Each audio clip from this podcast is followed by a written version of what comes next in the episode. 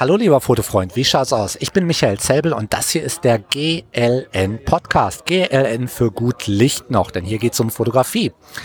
Und wie beinahe immer möchte ich auch heute, dass du die Kamera aus der Tasche holst und ein schnelles Foto machst. Heute haben wir Folge 19 und ich hätte gerne, dass du ein Foto machst, was technisch mit der Nummer 19 zu tun hat. Aber jetzt, äh, jetzt wo ich das gesagt habe, wird mir auch ziemlich klar, das ist schwierig, weil was kannst du an der Kamera einstellen, was, was eine 19 drin hat? So ziemlich gar nichts, glaube ich.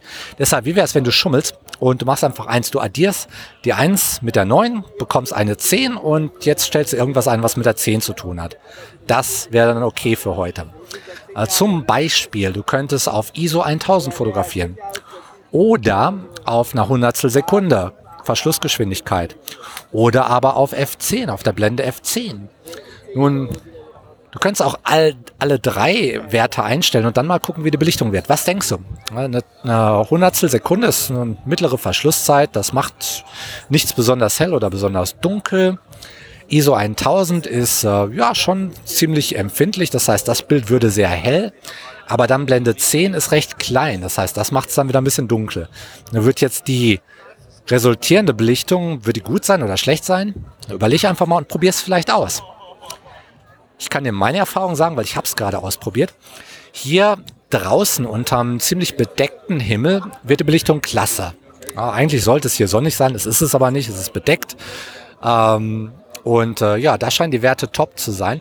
Ich bin hier an einem Platz, wo es, ja, wie gesagt, eigentlich sonnig sein sollte. Das hier ist eine, eine Strandbar.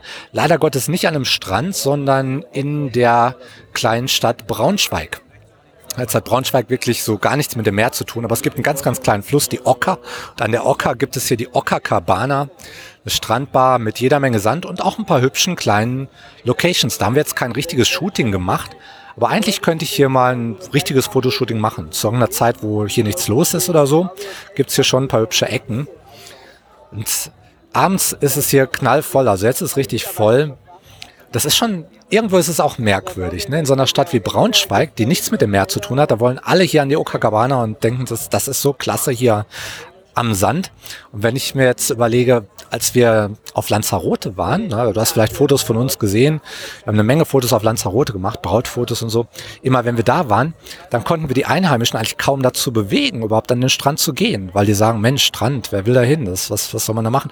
Ich meine, wir wollten natürlich dahin zum Fotos machen, denn Fotos am Strand, das ist etwas, ich mag's echt sehr gerne. Ich schieße da unheimlich gerne.